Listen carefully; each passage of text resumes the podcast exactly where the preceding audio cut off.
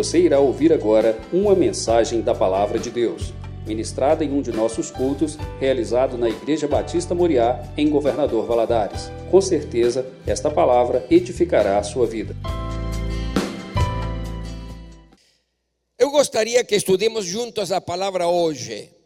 Abra a Bíblia en el libro de Primera Tesalonicenses, capítulo 5. Primera Tesalonicenses, capítulo 5. E eu quero ler solamente um verso da palavra de Deus. E tenga sua Bíblia perto porque vamos a estar vendo vários versos com relação ao tema que quero compartilhar. Titulé la palabra de hoy, el estudio de hoy para la escuela dominical, a oración fonte do poder espiritual. ¿Da para entender? A oración fonte de poder espiritual. Dice así 1 Tesalonicenses capítulo 5, verso 17. Voy a leer en varias versiones porque gusté ver qué dicen las diferentes versiones. Dice así, oren continuamente. Otra versión dice, orai sin cesar. Otra versión que gosté mucho dice, oren siempre. Y la última que, que encontré dice, nunca dejen de orar. Vamos a orar. Gracias Señor por este tiempo. Gracias Señor por esta preciosa iglesia que hoy está aquí reunida para recibir palabra que venga de tu mismo trono. Yo te ruego en el nombre de Jesús que tu gracia abunde en medio nuestro, que tu Espíritu Santo pueda moverse con libertad, que tu palabra sea semeada, Señor, en cada corazón y que pueda traer mucho fruto para abençoar nuestras propias vidas. Señor, te ruego el perdón de mis pecados para hacer un canal limpio, para abençoar a este que es tu pueblo, tu familia. Gracias por este tiempo en el nombre de Jesús. Amén. Oren continuamente, nunca dejen de orar. Este es uno de los versos más cortos de la Biblia. Probablemente el segundo verso más corto, porque el primer verso más, más corto de la Biblia es Jesús lloró. Usted conoce ese verso, ¿verdad? Jesús lloró. Y este es el libro más, el segundo verso más corto, más a pesar de que es un, es, un verso muy corto, cuán longe estamos de practicar esta verdad, de practicar esta demanda que Dios lanza sobre nuestras vidas. ¿Cuál es la demanda? Oren continuamente. ¿Qué significa orar continuamente, pastor? Que yo tengo que estar con los ojos fechados andando en la vida orando? No, no es eso. Y mucho menos si usted está dirigiendo un carro, ¿verdad? Mas eu dou uma sugestão para ou uma ideia com respeito a esto. Quando você se acorda la mañana, abra la oración, es decir, abra su oración y su comunión con Dios. Abra ese tiempo donde você está teniendo ese momento con el Señor de intimidad y no feche la oración. ¿Comprende, verdad? Es decir, comience orando y no feche la oración. Durante todo el día, usted tiene comunión con Dios y puede estar en el trabajo y en un momento determinado en el escritorio o en la empresa, donde sea, y estar falando con Dios. Estar en comunión con Dios. Nunca deje de orar. Es decir, no significa que tiene que estar solamente de joelios con sus ojos, ojos fechados. No, no, no. Constantemente que tenga tu comunión con el Señor. Ahora, qué longe estamos de cumplir esta verdad de parte del Señor. Yo creo, mi querido, que vivimos en, tiempos donde nuestra generación de cristianos no conoce el valor y el poder de la oración. ¿Por qué acontece esto? ¿Cuál es la causa? ¿Cuál es la razón por la cual el pueblo de Dios no es un pueblo que ora constantemente? ¿Por qué, es un, porque no es un pueblo que ora sin cesar cuando la palabra de Dios nos enseña esto? Yo creo que hay algunas cosas, y voy a compartir solamente tres, que son algunas causas por las cuales el pueblo de Dios, a iglesia del Señor, no está profundizando su vida de oración. En primer lugar, yo creo que es el estilo de vida moderno, el estilo de vida que hoy estamos viviendo. Esto es un fenómeno en la historia, mi querido. Por miles de millares de años, por centenas, centenares de años, o mundo permaneció casi inalterable desde el punto de vista científico, desde el punto de vista cultural o social. Mas en los últimos 50 años se produjo una revolución porque hubo grandes avances en la civilización. Por ejemplo, mi querido, si, si alguien que murió, murió, murió, en los años 50, de pronto resucita, oye, él ficaría absolutamente desconcertado, perdido. No, no, no comprendería nada de lo que está aconteciendo. Porque en los últimos 50 años el mundo eh, eh, mudó de tal forma que es mucho más que en los últimos 2, 3, 5 mil años en la historia. Y todos estos avances fueron revolucionarios que fueron haciendo pensar que la oración es prácticamente desnecesaria, que no precisamos tanto orar. Vivimos en un ritmo de vida que parece que no hay tiempo para orar. No sé si usted concorda conmigo, mas el estilo de vida moderno está haciendo que perdamos, perdamos eh, eh, el, el, anhelo, el deseo de pasar tiempo con Dios. Por ejemplo, antes una mai que tenía su filio, una mai cristiana que tenía su filio morando longe en otra ciudad o en otro país, él, oraba y clamaba al Señor y decía, Señor, yo te pido, no sé qué está aconteciendo con mi filio, no tengo noticias de él, mas te pido y clamaba para que el Señor le cuide, le proteja, que vaya bien, que no fique enfermo. Es decir, había una incertidumbre tal que llevaba a esa mai cristiana a clamar por su filio. Oye, oye, pega un celular, hace una videollamada y, directamente sabe cómo está en cada momento y, si quiere 10 horas por día puede hacerlo. Entonces es como que no precisa orar pidiendo la bendición de Dios porque no sabe cómo está su filio. Antes, mi querido, un facendero que había semeado en, su campo no sabía qué iba a acontecer y precisaba la lluvia. Entonces, ¿qué hacía? Era cristiano, entonces clamaba, Señor, te pido que envíes lluvia para que, para que la tierra fique fértil y tenga una buena coleita. Y oraba y clamaba porque había duda, incertidumbre, cómo iba a estar el clima. Había que depender de Dios y clamar al Señor. Oye, mi querido, un facendero cristiano pega el celular y ve un pronóstico meteorológico extendido por 15 días. Es como que ya no precisa, porque no tiene duda de lo que va a estar aconteciendo. Entonces, no ora. Antes una mujer que, eh, su marido siempre voltaba a las 8 de la noche del trabajo y de pronto era una costumbre y de pronto eran las 10 de la noche y no había vuelto, no había regresado su marido. Entonces ficaba muy preocupada y ¿qué hacía? Oraba, clamaba a Dios, Señor, que tus ángeles estén acampando a su alrededor, que nada malo esté aconteciendo en su vida. Yo no sé qué está aconteciendo, ¿por qué no vino? Cuando él siempre ven a las 8 de la noche y a esa preocupación y llevaba a esa mujer, a esa esposa a orar, a clamar para el Señor. Oye, son las 10 de la noche, entonces él pega el celular y dice, ¿qué está aconteciendo? ¿Dónde vos está? ¿Preparo ya la llanta? Es como que no precisa orar. ¿Da para entender lo que estoy queriendo explicar, mi querido? Todas estas situaciones y, hacen que muchas cosas que antes eran motivos para orar y clamar a Dios, oye, no.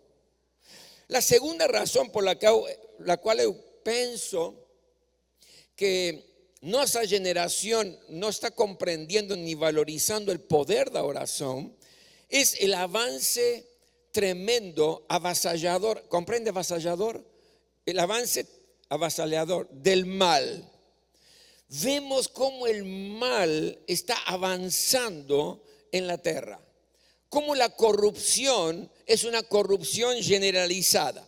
La sociedad va de mal en peor, cada vez estamos peor. La miseria avanza, la pobreza avanza, la violencia no para de crecer. Yo no sé cómo está aquí en Brasil, mas mi querido en Argentina, la violencia es algo tremendo tremendo. Constantemente estamos con noticias de, robos, de, asaltos, de, de, crímenes y está avanzando. Las malas noticias abundan cada vez más. Entonces, muchos cristianos se preguntan, vale la pena seguir orando. Porque estamos orando y no vemos respuesta a nuestras oraciones. Usted sabe que en nuestra iglesia, este año, toda las, la, última sexta de, de, cada mes, nos hacemos una vigilia con la iglesia, una vigilia de jejum y de oración. Y, y, oramos especialmente por muchas cosas importantes, tanto personales, familiares, mas oramos también por, por, por nuestro, la iglesia y por nuestro país, para que podamos vivir quieta y reposadamente. De fato, aquí es el Día de los Pais, parabéns para todos los pais. En Argentina hoy se está, se está votando. Es una pre-votación por, por, para ver el, tema, el futuro presidente y demás. Y, y, oramos y clamamos al Señor. Y yo lembro que la última vigilia que nos tuvimos apareció un joven y me dice lo siguiente, pastor, dice, nos estamos aquí orando, estamos jejuando. Cada cuarta en la iglesia hemos proclamado jejum.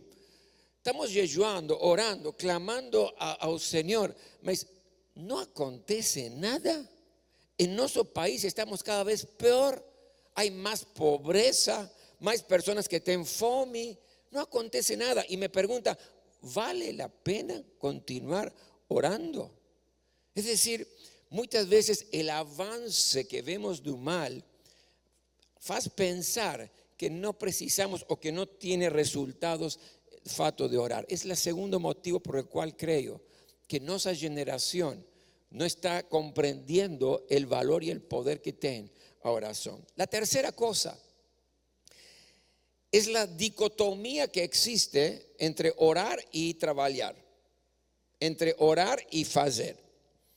Estamos en un mundo de puro activismo, donde la productividad y el hecho de fato este de hacer cosas es muy valorizado y donde da la sensación que orar parece perder el tiempo, porque usted no está activando, porque usted no está produciendo.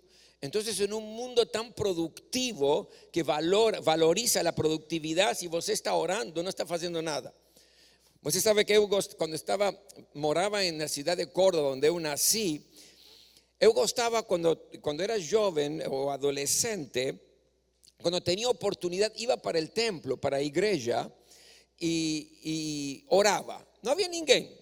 entonces iba para el púlpito, ficaba de joelhos ahí y oraba. Gostava hacer eso. Oraba, oraba y clamaba al Señor cuando tenía un tiempo para hacer. Vivía perto de la iglesia, entonces podía hacer eso sin ningún problema. Lembro una oportunidad que yo estaba ahí orando y clamando al Señor, no lembro el motivo, y de pronto viene un joven de la iglesia, amigo mío, y me dice, Rubén, dice, ¿qué estás haciendo? Entonces le dije, estoy orando. Ah, ya que no estás haciendo nada, me acompaña para comprar un libro. Esa era una idea. No estás produciendo nada, no estás haciendo nada, porque para muchos orar es parece no es hacer nada, es como que estoy inútil, no estoy haciendo nada, no estoy produciendo, no estoy trabajando. Y en la dicotomía que tenemos en este mundo parece que orar es perder el tiempo. Mas no fue así en los tiempos de Jesús, porque antes de las grandes cosas que Jesús fez, siempre fueron precedidas por momentos de oración. La oración, mi querido, es la llave del poder espiritual. ¿Cuántos dicen amén a eso? La oración, mi querido, es la llave del poder espiritual. Precisamos redescubrir el valor de la oración. Precisamos redescubrir el poder que tiene la oración en tu vida y en mi vida. En un mundo, en un mundo que va de mal en peor, en un mundo que parece que la actividad es lo único que vale la pena y la productividad es lo único que vale la pena, en un mundo, mi querido, donde, donde es tan moderno que vivimos en un ritmo avasallador, precisamos voltar a la oración. Ahora la pregunta es, ¿cuáles son las benzos de la oración en mi vida? ¿Qué beneficios traes para mi vida? Resucitar el poder de la oración en nos. Yo veo aquí en la palabra de Dios algunas cosas que quiero compartir con, con en esta hora. En primer lugar, la oración revela quién vos es. Dice la, la palabra de Dios de una manera muy clara que la verdadera oración, y cuando falo de verdadera oración no estoy hablando de eh, una mera repetición de cosas o un catálogo de peticiones al Señor que son nuestras necesidades. Está muy bien orar y clamar a Dios por nuestras necesidades porque, porque la palabra de Dios nos enseña eso. Mas no estoy hablando solamente de eso. Estoy hablando de esa oración donde nos queremos entrar en la presencia de Dios, donde queremos conocer a Dios y ser conocidos por Dios. Cuando você y yo oramos sinceramente, comenzamos a darnos cuenta de nuestra pequeñez, de nuestro vacío, de nuestro pecado. Nos damos cuenta que somos fracos, que somos débiles, que precisamos y dependemos de Dios. Cuando uno entra en la presencia de Dios se da cuenta quién es Dios y quién soy yo. Y esto produce en nos un quebrantamiento, un quebrantamiento en nuestro corazón, el deseo de humillarnos en la presencia de Dios, frente a la gloria de Dios, a la grandeza de Dios. Eso se ve cuando você está allí buscando su presencia. El Salmo 51, verso 17 dice lo siguiente, los sacrificios que agradan a Dios son un espíritu quebrantado un corazón quebrantado y contrito, oh Dios, no despreciarás. Cuando vos está orando, mi querido, tu corazón comienza a quebrantarse frente a la gloria de Dios. Y en esa presencia, vos siente que vos no es nada en la presencia de Dios. Y comienza a preguntar cosas muy importantes, como por ejemplo, Señor, ¿quién soy yo para que el Señor me ame? ¿Qué méritos tengo yo para que el Señor me ame? ¿Qué méritos tengo en mi vida para que un Señor envíe a Jesús a morir en la cruz del Calvario, a derramar su sangre para salvarme? ¿Quién soy yo? No merezco nada. ¿Cuándo descubro esto? Descubro esto cuando estoy orando y clamando. ¿Quién soy yo, Señor, para tener el privilegio de servirte a través de los dones que un Señor me dio? Porque a veces, mi querido, cuando, cuando no valorizamos la oración y cuando no nos damos cuenta del poder de la oración, pensamos que servir a Dios es un favor que estamos haciendo para con Dios. Es un favor para la iglesia. Ah, hoy tengo que trabajar porque la iglesia precisa que yo trabaje. O yo voy a desenvolver los dones que Dios me dio porque tengo que ayudar al pastor. Mi querido, cuando uno está en la presencia de Dios con un corazón contrito y quebrantado, entonces se pregunta, Señor, ¿quién soy yo para servirte? No merezco el privilegio de poder servirte. Da para entender, ¿verdad? ¿Quién soy yo, Señor, para, para ofrecerte? Mi dísimo, mi oferta. Ah, pastor, eh, tengo, que, eh, tengo que dar mi, mi, de oferta porque si no la iglesia no va a funcionar. No, mi querido, ¿quién soy yo? David decía, ¿quién soy yo? ¿Quién es mi povo? Para traer esta, oferta, esta oferta para un Señor. Cuando uno se da cuenta quién es, frente a la gloria de Dios, a la majestuosidad del Señor, solamente podemos reconocer esto cuando estamos orando. Porque la oración revela quiénes somos, quién vos quién soy yo. Para tener el privilegio de estar en la casa de Dios. ¿Quién soy yo para adorar al Señor, para cantarle a Él? ¿Quién soy yo? Solamente esto se descubre cuando oramos, cuando estamos en la presencia de Dios. Comenzamos a percibir que todo es por la gracia de Dios sobre nuestra vida. Que no hay mérito en nos, que no hay valor verdadero en nos, todo es por su amor, por su gracia y por su misericordia. Por lo tanto, mi querido, la oración lo primero que hace es nos ubique en nuestra posición frente al Señor. En segundo lugar, es oración que trae el perdón de los pecados. Mire lo que dice la palabra de Dios en Salmo 19, 12. Dice, ¿quién puede ver sus propios erros o pecados? Purifícame, perdóname, Señor, das faltas que cometo sem persever. Aquí el salmista está orando en la presencia del Señor y diciéndole, Señor, yo sé, yo sé que tengo pecado. Y pido que, que, me perdones de esos pecados, mas también sé que hay pecados que desconozco, que, que están ocultos, dice otra versión. Esos pecados son pecados por ahí que no estoy percibiendo, que son pequeños, insignificantes. O son pecados que ninguém sabe, pero yo sí sé. Señor, yo te pido que me santifiques, que me perdoes. ¿Cómo logro? ¿Cómo logro ser libre de pecado? A través de oración. Ah, pero pastor, yo no soy pecador.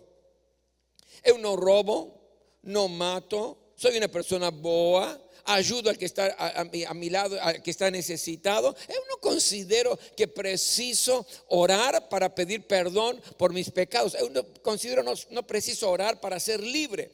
Pero oye lo que dice la palabra de Dios, primera de Juan, capítulo 1, versículo 8 en adelante, dice así, si decimos que no tenemos pecado, estamos nos enganando y no hay verdad en nos. Si yo pienso que no tengo pecado, me estoy engañando a mí mismo. Y estoy pensando, y la verdad no está en mí. Y continúa. Mas si confesamos os nuestros pecados a Dios, Él le cumplirá a su promesa y fará o que es correcto. Él le perdonará nuestros pecados y nos limpiará de toda maldad. Si decimos que no hemos cometido pecados, hacemos de Dios un mentiroso y a su mensaje no está en nos. Wow. No existe aquel que dice, yo no tengo ningún pecado, se está engañando y está haciendo que Dios sea mentiroso. Porque dice la palabra, no hay justo ni aún uno. Por lo tanto, ¿cómo puedo ser libre? ¿Cómo puedo, puedo ser perdonado de mis pecados?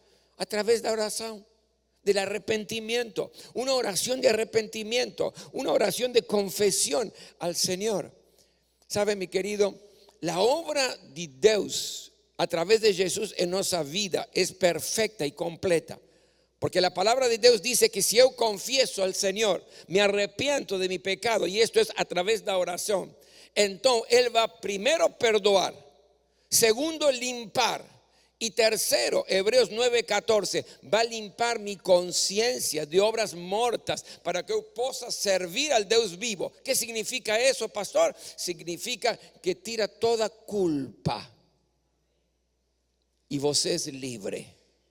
Porque no hay peor cosa que andar en esta vida sintiéndose envergonzado por lo que faló, por lo que hizo, lo que no hay peor cosa que estar caminando en esta vida oleando presión porque tiene vergüenza de su propia vida. Mas cuando usted ora, se arrepiente en la presencia del Señor, confiesa su pecado, entonces vos es perdonado, es limpio y toda culpa es tirada de su conciencia. ¿Qué significa eso? Que vos es libre. La oración tras libertad a su vida. Amén. En tercer lugar, a oración faz andar con Dios, caminar con Dios. El salmista oró en el Salmo 17, versículo 5. Dice así: Dirige o meus pasos nos teus caminos, para que meus pés no escorreguen. Está rogando, el, el salmista está clamando al Señor, Señor, yo te estoy pidiendo esto. ¿Qué estoy pidiendo? Dirige mis pasos. Yo quiero andar en tus caminos. Yo no quiero que mis peces correguen. Yo no quiero errar. Yo no quiero pecar. Yo preciso, Señor, caminar en obediencia y no puedo solo. Preciso que el Señor me ayude. La oración, mi querido, ayuda para que usted pueda andar en el camino de Dios. Cuando usted piensa o cuando usted ve que se está desviando para la derecha, para la izquierda, ¿qué tengo que hacer para no es, que mis pies no escorreguen? Clamar a Dios, orar a Dios. La oración tiene ese poder de hacer que Dios pueda corregir tu camino y evitar dolores, evitar caídas, evitar sufrimiento y que tu corazón se machuque. Moody, el gran pregador, él le decía esto, aquel que más se ajoelha y que mejor se levanta y anda na vida. Amén. En cuarto lugar, y quiero que escuche muy bien esto, a oración ayuda você a gobernar su lengua. Qué problema, ¿verdad? Dice aquí el Salmo 141.3, eu gosto muito este verso. Dice, Señor, coloca uma sentinela na minha boca, um guarda na porta de meus lábios. Qué interesante. Otra versión dice, ayúdame Señor a mantener mi boca fechada y mis labios celados. Y otra versión dice, oh Señor, controla mi boca y no me dejes falar o que no debo. Tremendo. La oración me ayuda a controlar mi lengua. Y yo gosto mucho porque sabe, aquí dice, Señor, yo te pido dos cosas, dos cosas importantes, dice el salmista. Primero, que, que ponga centinela en mi boca y luego que pongas un guarda. ¿Qué significa esto? Significa, mi querido, que, precisamos pensar dos veces antes de hablar. Y la oración nos ayuda a eso. ¿Por qué? Preciso un centinela, Señor. ¿Para qué? Para que cuando estoy por falar piense, a ver, lo que voy a falar es para abençoar, es para edificar, es para ayudar, o lo que voy a estar falando va a destruir, va a lastimar, va a machucar a mi hermano, a mi familiar o a quien sea. Y cuando, cuando veo que por allí el centinela dejó pasar la lengua, no, no, pero preciso pensar de nuevo. No sea cosa que fale algo que va a hacer mal a aquellos que me rodean. Por eso Dios en su sabiduría nos dio dos portas para nuestra lengua. ¿Se sabía? La primera los dentes para que você pense antes de falar algo, antes que la lengua salga, entonces están los dentes. Si você fiz que eso, que, que, que eso puede ser una benção y que no va a machucar a ninguém, ni que no va a injuriar, no va a criticar, entonces pense de nuevo antes que salga de los labios. Y si se da cuenta que lo que va a falar es, es, está errado, entonces feche la primera puerta y hay que morderse la lengua. Guarda, Señor, guarda mis labios ¿Cómo puedo lograr esto? Con la oración. Porque este pequeño miembro que nos dice la Biblia, que tiene la capacidad para destruir, este pequeño miembro, mi querido, que, que puede encender un tremendo fuego, un tremendo incendio, este pequeño miembro que dice que es, que es alimentado pelo propio inferno, dice la Biblia, que tiene el poder para matar, porque mi querido, la vida y la muerte están en poder de la lengua, según lo que nos enseña la palabra de Dios, solo puede ser gobernada a través de la oración. El salmista sabía eso, por eso está clamando, diciéndole, Señor, coloca un centinela en mi boca, un guarda en la puerta de mis labios. Si usted quiere ser una persona que cada vez que abre la boca pueda semear benson, alegría, ayuda, edificar a aquellos que le rodean. Precisamos orar diciendo, Señor, yo no puedo gobernar mi lengua, preciso que el Señor me ayude. Amén. En quinto lugar, la oración produce comprensión espiritual. El Salmo 119, verso 18, dice así, abre os meus olhos para que yo pueda ver las verdaderas maravillas de tu ley. ¿Qué está orando aquí el salmista? Está orando diciendo, Señor, yo preciso comprender tu palabra. Yo preciso saber lo que, lo que quiere semear en mi corazón. Y a veces no comprendo. Cuando oramos de esta manera estamos diciendo que precisamos descubrir las verdades de la palabra de Dios para nuestra vida. ¿Cuántas veces he veo algunas personas, algunos cristianos diciéndome, pastor, estoy leyendo la palabra, mas no comprendo nada de la palabra? Entonces yo pregunto, ¿vos está orando? ¿Está pidiendo a Dios que Él ilumine su vida para comprender? Ah, no, no estoy haciendo eso. Ore entonces. Porque el salmista oró de esta manera. Señor, no estoy comprendiendo bien tu ley. Yo preciso que abras mis ojos, preciso comprender su voluntad, porque conociendo tu voluntad voy a poder vivir una vida agradable, oh Señor. Por lo tanto, mi querido, oración produce comprensión espiritual. Está leyendo la Biblia, está leyendo la palabra y no está comprendiendo, ora al Señor y Dios va a dar sabiduría para eso. En sexto lugar, oración tras sabiduría. Para tu vida. Tiago, capítulo 1, verso 5. Si algún de vosotros no tiver sabiduría, pesa a Dios y Él le dará a você. Pues Dios da generosamente a todos sin menosprezar ninguém. Precisamos sabiduría, ¿verdad? Nunca tome una decisión en su vida sin pedir sabiduría a Dios. Nunca dé un paso en la vida sin pedir sabiduría a Dios. Pero no tengo, pastor. Ore, clame al Señor, porque Dios quiere dar abundantemente sabiduría a aquellos que oran. Y por último, oración atrae o poder de Dios. En el libro de Apocalipsis nos enseña la palabra de Dios cuán poderosa es la oración. Dice en Apocalipsis capítulo 5, versículo 8, preste atención. Cuando Él tomó los cuatro seres viventes y los 24 ancianos, pro, prostraranse diante do Cordero, es Jesús. Cada uno tenía una arpa y tazas de oro llenas de incenso, que son las oraciones del pueblo de Dios. ¿Qué es lo primero que me está enseñando esto?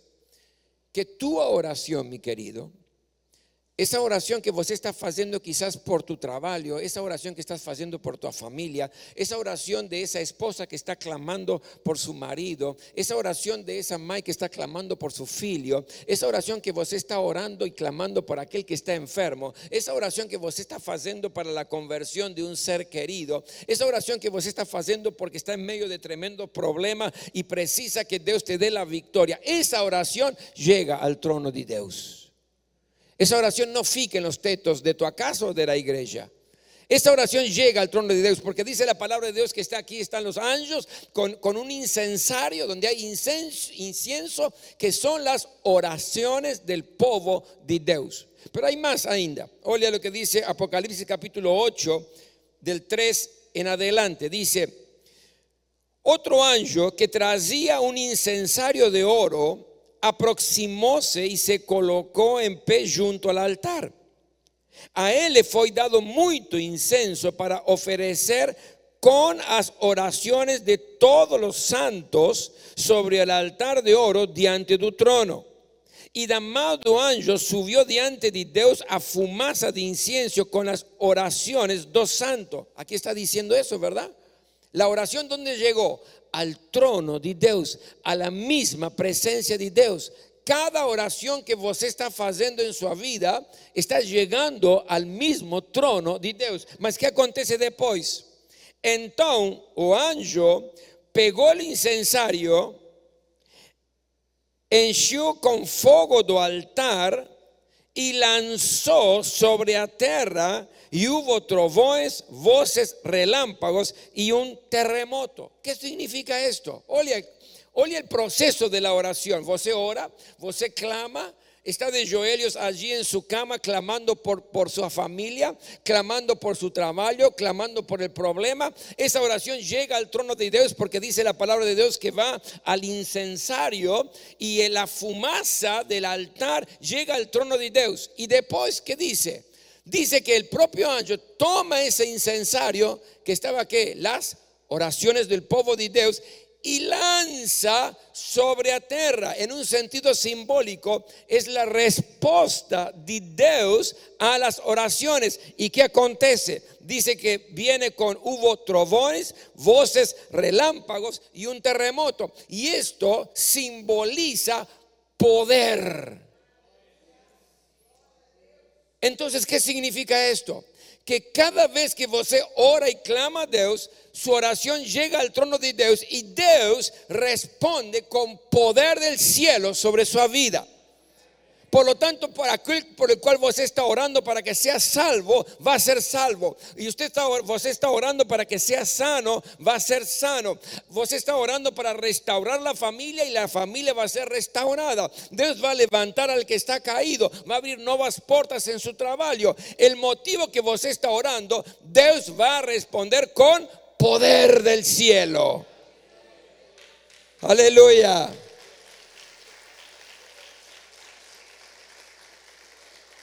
Porque oración atrae el poder de Dios. Si queremos que las cosas muden, tenemos que orar. Si queremos la bendición de Dios, tenemos que orar. Lembre esto, mi querido.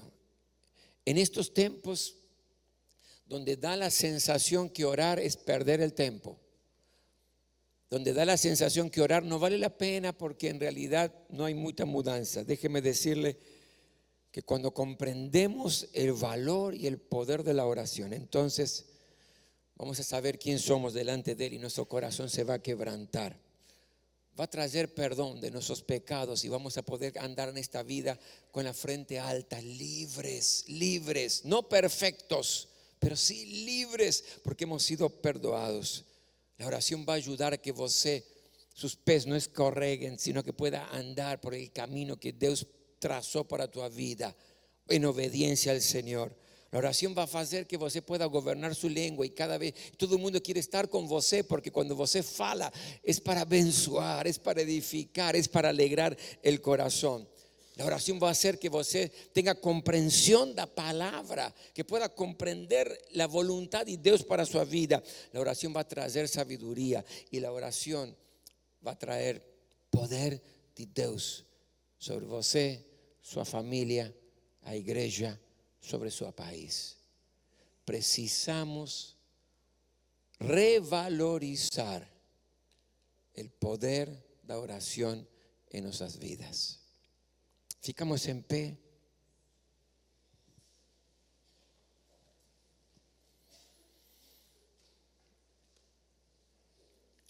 Feche sus olhos y fale con Dios. Y quizás tenemos que pedir perdón a Dios diciendo, Señor, perdona. Perdona porque hemos despreciado el poder de la oración. Porque hemos tomado la oración como una cosa simple, sin mucha importancia, como una rutina. Pero hoy te rogamos, Señor, que vivifiques en nos el deseo de orar, de buscar tu presencia, de buscar tu rostro. Ten este tiempo con Dios. Que sea un tiempo donde la gracia de Dios abunde sobre su vida. Aleluya. Gracias Señor por tu palabra. Tu palabra es la verdad. Y en el nombre de Jesús quiero rogarte en esta hora que esta semente que fue lanzada pueda llegar a corazones fértiles y producir mucho fruto. Señor, que podamos hoy darnos cuenta de la importancia de volver a una vida de oración profunda, sincera, de buscar, Señor, tu presencia. Tu palabra dice que debemos orar continuamente. Ayúdanos, enséñanos a redescubrir el poder de la oración para que podamos vivir vidas plenas, vidas que te agradan, vidas libres vidas donde desatan el poder de Dios sobre todo aquello que estamos clamando. Gracias Señor, en esta hora te queremos rogar. Gracias Señor por tu palabra. En nombre de Jesús. Amén. Amén.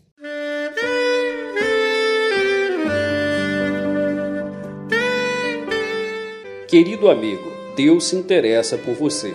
Ele conhece as circunstâncias atuais da sua vida. Não hesite em buscá-lo. Em Jeremias 33, versículo 3, ele nos diz: Clama a mim e responder-te-ei, e anunciar-te-ei coisas grandes e ocultas que não sabes. Esperamos que a mensagem ouvida tenha falado ao seu coração e que você e sua família sejam abençoados pelo Senhor Jesus.